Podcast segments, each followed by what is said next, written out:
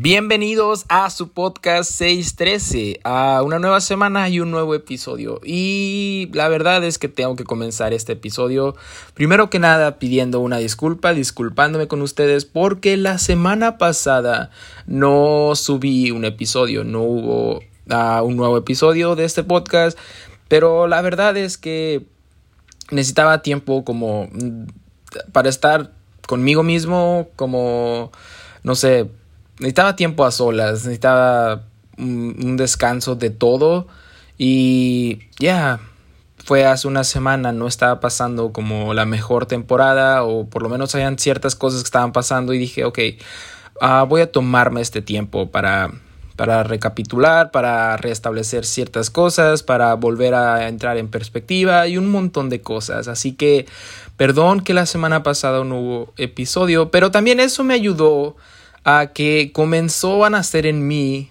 la, no sé, el anhelo de comenzar una serie a que tal vez lo planeé para a mediados de noviembre, una serie sobre adoración.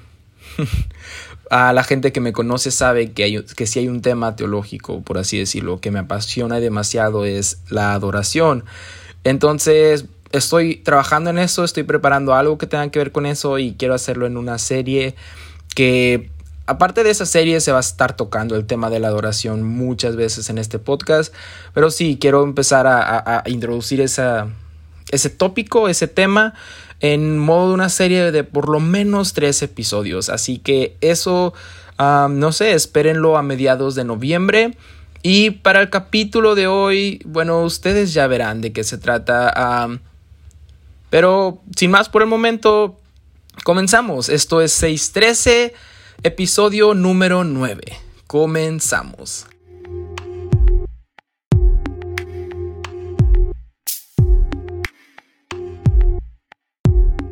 Así es, episodio número 9 de su podcast 613 y la verdad es que este episodio, ya sé, lo digo siempre, pero estoy muy emocionado porque uh, la verdad este episodio nace como, como el inicio o el primer capítulo de una serie que hice sobre creatividad. Y al final terminó siendo como un tema demasiado esperanzador. Y lo digo, para mi vida. Y fue de mucha bendición, de mucha... fue como un bálsamo para mi corazón en aquella temporada. Y no solamente en eso, sino Dios ha estado trabajando en este tema en mi corazón. Y la verdad es que estoy muy emocionado de poder compartirlo con ustedes porque comienza siendo sobre creatividad y conociendo un poquito la creatividad de Dios en, el inicio de los tiempos. Y se desvía sin realmente desviarse a otro tema. Y de verdad que espero que pueda ser de mucho beneficio para tu vida y que traiga bendición a tu corazón y que pueda edificar partes de tu vida. Y a este episodio le hemos titulado Aún hay más. En aquel entonces su título era El cuadro de la creación porque como, como dije, ah, trataba de explicar un poquito o de tocar un poquito el tema de la creación y de la faceta de un Dios creativo en el cuadro de la creación, del Génesis, donde todo inicia, pero, pero de ahí se fue transformando en algo a, medida que iba avanzando el episodio y terminó siendo algo realmente hermoso, que siempre regreso a esto cada que puedo, cada que necesito un recordatorio de que Dios sigue siendo bueno y de su poder.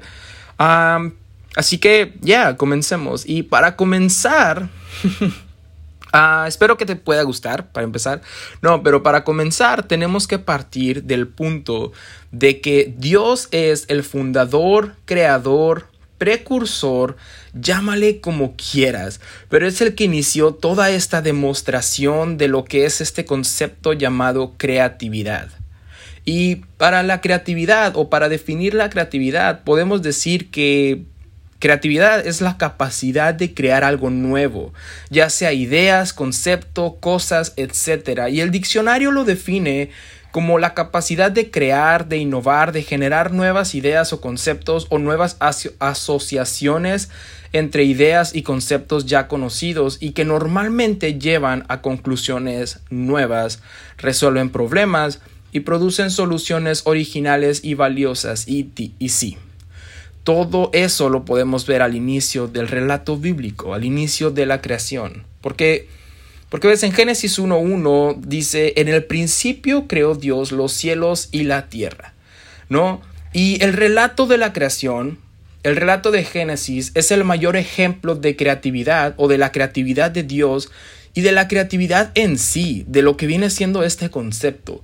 Y el observar asombrados cómo es que poco a poco por medio del sonido de su voz, Dios, el Creador, comienza cual pintor sobre un lienzo a dibujar y crear un paisaje hermoso, habitable, bueno y lleno de vida, es, es simplemente descomunal, es simplemente hermoso, como de la nada Él crea todo, ¿no? Ah, como poco a poco, sin dejar nada al azar, el, el que es el principio y el fin, empieza algo para nosotros por amor. Pensar todo eso es inimaginable. Digo, cuando tú ves y lees cada una de las palabras que están ahí, te das cuenta que Él habla y la luz es creada. es que en serio está hermoso. Dice algo y los mares se ponen en su sitio. Declara que algo se ha hecho y los animales y las plantas obedecen a existencia. Sopla sobre un montón de tierra y le da vida a los humanos. No sé cómo no podríamos emocionarnos o no emocionarnos y quedar boquiabiertos a tal despliegue de majestad y poder demostrado en los primeros instantes de la humanidad. Es decir, que, que el poder creativo se manifiesta en su máxima expresión en Génesis y a lo largo de cada una de sus líneas. Y sinceramente, tenía muchas ganas de tocar este aspecto creativo de Dios en su faceta de creador, pero pero ¿qué hay que decir extra que no se haya dicho, que no se haya escrito? ¿Cómo podría yo decir algo que te llame a ti como oyente la atención si el solo salir afuera y respirar es prueba de la creatividad de Dios. El salir y mirar los paisajes, los árboles, aún los rostros de tu vecino, es admirar la creación divina y hermosa de Dios. Salmos 19.1 nos dice, los, los cielos cuentan la gloria de Dios y el firmamento anuncia las obras de sus manos. Y es cierto, cada cosa que miramos, a cualquier lado que observemos, podemos ver la grandeza de nuestro Creador y la gloria de nuestro Rey, aquel que hizo todo de la nada, aquel que dio vida al humano desde un poquito de polvo y un mucho de su aliento, aquel que desde el principio comenzó a pintar cada detalle que hay ahorita en la tierra. ¿Ves? En Job 38 podemos ver otro vistazo de la creación. Podemos ver otro vistazo de esta faceta.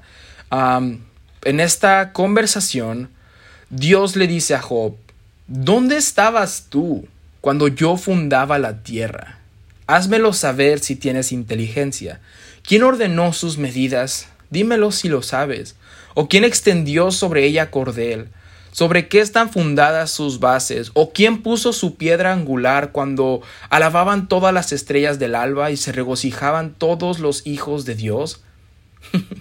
Ah, me encanta, me encanta ver eso, porque por medio de preguntas te está dando respuestas a un montón de dudas que pueda haber en tu corazón. Pero aquí específicamente podemos ver cómo es que Dios, nuestro Creador, cuidó cada detalle para que podamos existir. Cuidó cada detalle para que la tierra, el mundo que conocemos, sea totalmente habitable y nada de lo que hay aquí se le escapó de sus manos, ni un solo centímetro. Hay algo tan lindo en apreciar este hecho y no dejar que pase por alto. Hay algo tan divino en reconocer quién nos creó a su imagen y semejanza, quién nos formó para gobernar junto con Él, ¿Quién nos dio vida para tener una vida plena y quien hizo todo un mundo para nosotros, para que podamos gobernar sobre él, para que podamos disfrutarlo, para que podamos existir. Pero, como lo dije, ¿qué puedo decir sobre esto que no sepas, que no se haya dicho? Y hoy no me quiero enfocar en eso, sino que solamente quería darte un breve repaso o que juntos tengamos un vistazo a toda la creatividad de Dios como creador, ¿sabes? Como fundador de la tierra, un despliegue de lo que es la creatividad por excelencia. Pero hoy, sin embargo, quiero hablar de otro aspecto de la creatividad de Dios. Sí, porque nuestro Dios es un Dios creativo en todas las áreas posibles y hoy quiero hablar de su creatividad narrativa y algo más, un poquitito más. ¿Y a qué me refiero con su creatividad narrativa? A la manera en cómo cuenta la historia por medio de inspiración del Espíritu Santo, del Espíritu Santo a alguien para que se quede redactada de la manera en cómo él creó, restauró y formó un mundo, la manera en cómo iba a ser todo este viaje, esta pelea, como dice Pablo, esta carrera y esta jornada, uh, la, la manera en cómo encontramos todo el Evangelio, sí, todo el Evangelio, y ya sé que vas a poder estarte preguntando, ¿cómo que todo el Evangelio? Pero sí, todo el Evangelio en los primeros dos pasajes, dos versículos de la escritura. Hablaré un poco de, de teorías.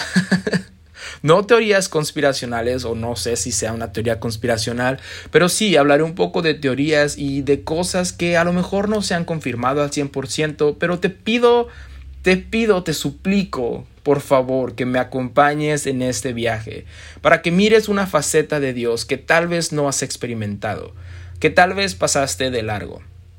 Primero, entendemos que todo viejo, todo el Viejo Testamento es tipo y figura, era sombra de lo que había de venir, era algo que apuntaba a toda la plenitud de Dios que está en Cristo Jesús.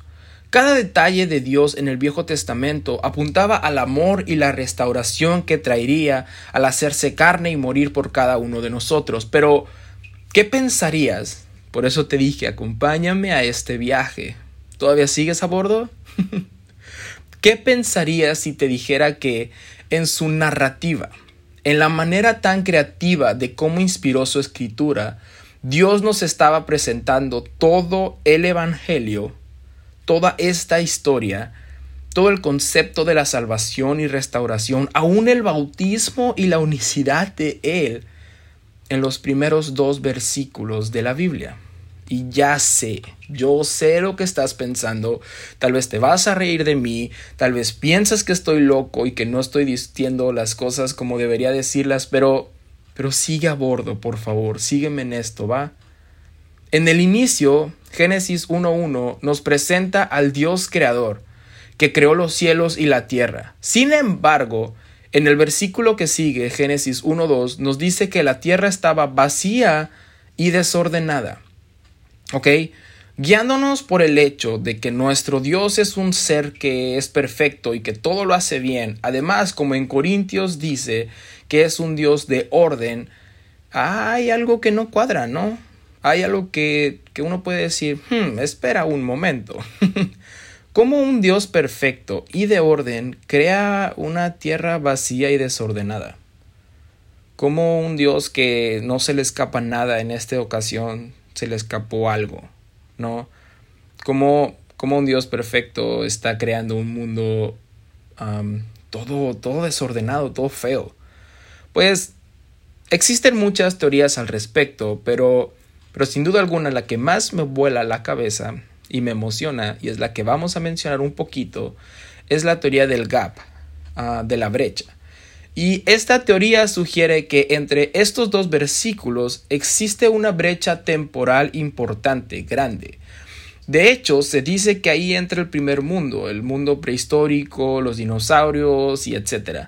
Sin embargo, aunque esto sigue siendo una mera teoría, por lo cual no quiero hablar mucho en este episodio de eso, algo que sí es cierto es, por la narrativa que nos cuenta la Biblia, es que sí ocurrió algo entre esos dos versículos, algo que explicaría el por qué la tierra estaba vacía y desordenada. Y ese algo es, no sé si lo sabías, la caída de Satanás, la caída de Satanás a este mundo. En Job 38 nos da a entender que los ángeles existían, existían antes de la creación de nosotros como humanos. Y en Ezequiel 28 junto con Isaías 14 nos muestra cómo Lucifer, un ángel de luz, fue lanzado del monte santo de Dios a la tierra y ahí comenzó a revelarse aún más. Y sí, créeme, esto explicaría por qué la tierra entonces se encontraba en esa condición.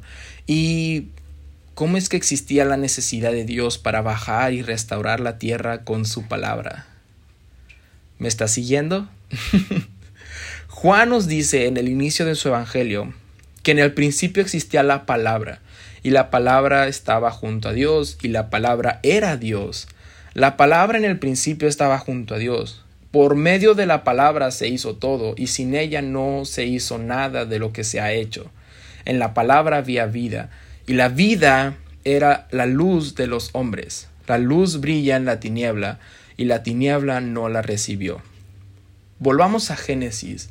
Y cuando volvemos a Génesis y vemos que efectivamente la palabra de Dios fue la que comenzó a restaurar y ordenar este mundo vacío y desordenado que Satanás había corrompido, entonces tenemos en el primer versículo de Génesis a un Dios creador, ¿no? Y en el segundo a un Dios restaurador, que comienza con su palabra a arreglar todo. Ahora, ¿cuál era la forma en la que Dios se presentaba en la tierra y por medio de la cual se movía?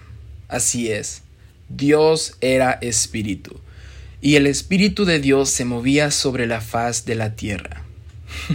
¿Ves? Ahí Dios nos está presentando su unicidad y cómo el Dios de los cielos es el mismo espíritu y es el mismo que baja a la tierra a restaurar.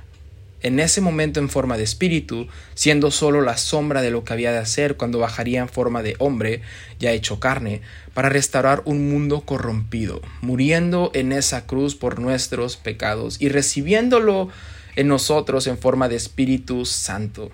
Así es, la unicidad de Dios en los dos primeros versículos de la Biblia. Un Dios que es creador, un Dios que es espíritu y un Dios que es restaurador, pero que es la misma persona. Y si eso aún no te ha causado alguna emoción, explicaré ahora el por qué digo que también nos presenta todo su evangelio y plan de salvación en los dos primeros versículos. En el primer versículo tenemos a Dios que crea algo completo, cielos, tierra, todo. Y después tenemos un mundo que se corrompe, se vacía y se desordena. Pero al mismo tiempo tenemos un Dios que restaura todo eso y se mueve por medio de las aguas. ¡Ah, qué emoción, en serio! Así es, en algún punto de nuestra vida fuimos creados, fuimos traídos a este mundo y fuimos concebidos limpios de impureza y aprobados delante de Dios, porque su palabra explica que el reino de Dios es de los niños. Sin embargo, conforme íbamos creciendo y nos íbamos enfrentando a este mundo, a las pruebas, a las dificultades, a las tentaciones, hubo alguien que se entrometió y trató y en ocasiones consiguió lastimarnos. Nos tentó y logró alejarnos del propósito y camino de Dios para nuestra vida. Aun si estábamos dentro de la iglesia, nuestro mundo entonces comenzó a estar vacío y desordenado. Porque, porque esa es nuestra vida sin Dios, ¿no? Nuestra vida sin Dios es una vida que, que está vacía y desordenada dentro de nosotros. Que podemos tener todo lo que queramos en este mundo, podemos tener riquezas, podemos tener las personas que queramos, pero siempre tenemos un hueco en el corazón. Algo que nos recuerda que mm, algo falta, no estamos completos. Y lo podemos ver incluso con celebridades que lo, han tenido todo y que lastimosamente han tomado unas decisiones de quitarse la vida porque, porque algo falta. Y porque no importa qué pase, si tenemos todo, ah, estamos vacíos y desordenados sin Dios. Pero entonces, no quiero terminar ahí. Pero entonces hubo alguien que tocó la puerta de nuestro corazón. Alguien que hace miles de años murió por nosotros en una cruz y está dispuesto a restaurar nuestro mundo. Alguien que quiere ordenar todo, quiere soplar aliento de vida en nosotros y darnos un nuevo mundo, una nueva vida y vida en abundancia. Así es, Jesús, el que es creador y estuvo en el principio, y que por él todas las cosas fueron hechas, y sin él nada hubiera sido hecho, el que es Salvador y murió por nosotros, porque de tal manera amó Dios al mundo. Aquel que murió por nosotros, pagando el precio de nuestros pecados, el que es restaurador, el que fue, que es y que habrá de venir, el principio y el fin, el alfa y el omega, el príncipe de paz, el Padre eterno, el consejero, el que es el que bajó en forma de hombre y restauró nuestra vida que estaba vacía y desordenada. Pero, pero entonces nace una nueva pregunta, ¿no? ¿Por qué no está como tal la caída de Satanás y todo el desorden que él hizo en la tierra? ¿Por qué solo nos muestra la creación, pero no el daño que el diablo causó al vaciar y desordenar todo? Porque porque pasa igual con nosotros cuando nos arrepentimos, cuando aceptamos a Cristo y nos bautizamos en su nombre. Miqueas, 7, versículos 18 y 19 dice, ¿qué Dios como tú, que perdona la maldad y olvida el pecado del remanente de su heredad, no retuvo para siempre su enojo, porque se deleita en misericordia. Él volverá a tener misericordia de nosotros, sepultará nuestras iniquidades y los echará en lo profundo del mar todos nuestros pecados. Hebreos 10:17 dice, y nunca más me acordaré de sus pecados y transgresiones. Isaías 65, 17 dice, porque he aquí que yo crearé nuevos cielos y nueva tierra, y de lo primero no habrá memoria. Voy a repetir esto una vez más. Pon en mente Génesis 1.1. Pon en mente tu vida, pon en mente todo lo que hemos hablado. Isaías 65, 17 dice, porque he aquí que yo crearé nuevos cielos y nueva tierra, y de lo primero no habrá memoria, ni más vendrá el pensamiento ¿Por qué? Porque Dios ya nos limpió y nos hizo justos delante de Él por medio de su sacrificio. Solamente mira en nosotros el momento de nuestra creación y el momento de nuestra restauración. Por eso solo existe Génesis 1.1 y se mueve automáticamente a Génesis 1.2, porque aunque Satanás quisiera usar tu pasado en tu contra, Dios solo mira tu nueva identidad en Cristo, porque aunque el enemigo quiso destruirte, vaciarte y desordenarte, Dios viene a darte una nueva vida, y solo eso es lo que importa. Solo eso es lo que tiene importancia realmente, no importa todo lo demás, cuando uno se arrepiente de corazón, cuando uno se bautiza en el nombre de Jesucristo, las cosas viejas ya pasaron. Y he aquí todas son hechas nuevas. Y nunca más se acordará de sus pecados y transgresiones.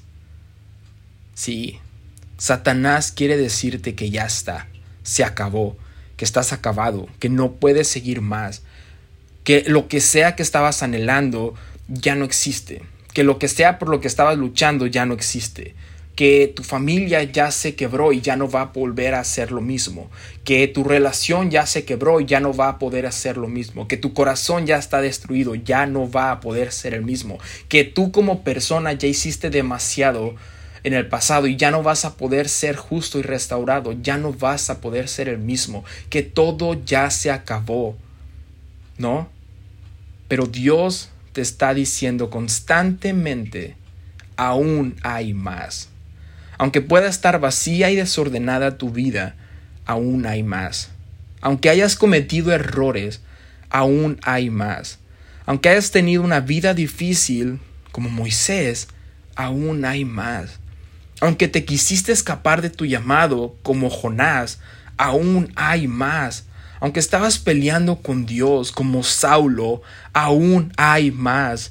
Aunque en algunas ocasiones con palabras o con hechos hayas negado la existencia de Dios, como Pedro, aún hay más. Aunque hayas dudado en ocasiones como Tomás, aún hay más.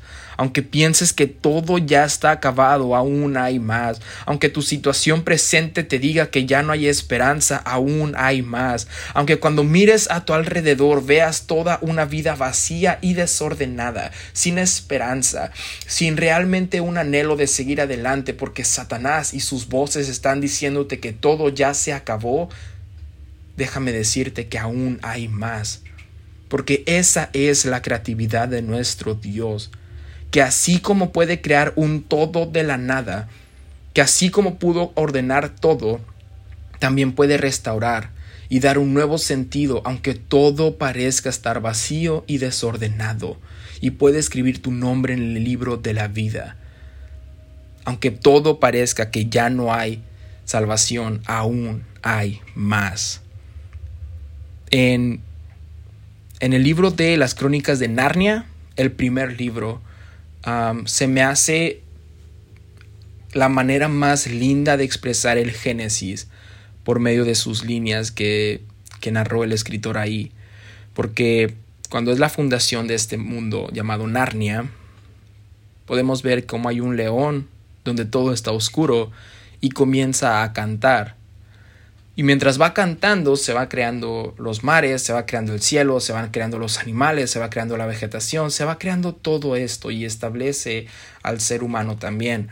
Pero algo que me llamó mucho la atención es que mientras un niño a lo lejos está viendo a este león que nunca había tenido contacto con él, nunca lo había visto y la primera vez que lo ve es que está cantando y que cuando canta algo está pasando, ese niño en ese libro, cuando ve a León, comienza a tener esperanza.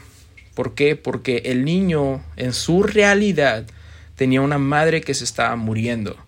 Y aunque no conocía como tal a este león, que era Aslan, en su mente al ver toda la creación y todo lo que estaba pasando cuando él cantaba, cuando él abría la boca, dijo, creo que él puede hacer algo por mi mamá. Y fue desesperadamente y rogó al león que él pudiera ayudarle. Porque ves, aquel que creó cielos y tierra nueva, también está dispuesto a hacer algo nuevo en tu vida. Aquel que con su palabra creó todo lo que existe y si nada de su palabra hubiera sido hecho, también está dispuesto a volver a hablar sobre tu vida a volver a dar promesas sobre tu vida, a volver a reafirmar tu llamado, a volver a restaurar toda tu vida. Porque esa es la creatividad de nuestro Dios. Un Dios que te dice y que te está diciendo en este momento, aún hay más. Y aquí termina el episodio de esta semana, episodio número 9 y espero que haya sido de bendición para tu vida. Y si llegaste hasta esta parte y te gustó, te invito a que compartas este episodio. Te invito a que lo compartas con tus amigos, que lo compartas en redes sociales. Si sabes de alguien que todavía está batallando y que no encuentra esa esperanza, solamente a lo mejor no le tienes que mandar el episodio, pero le puedes decir, hey, aún hay más. No todo está acabado. Y si no te gustó este episodio, te invito a que vengas la siguiente semana. Tal vez ese episodio pueda ser de tu agrado. ¿Ok? pero sí, no importa qué esté pasando en tu vida, Dios te quiere decir que aún hay más y aún hay esperanza. espero que haya sido de bendición para tu vida este episodio y gracias por tomarte el tiempo de escucharlo. Que Dios te bendiga. Nos vemos en la siguiente. Esta fue 613 aún hay más.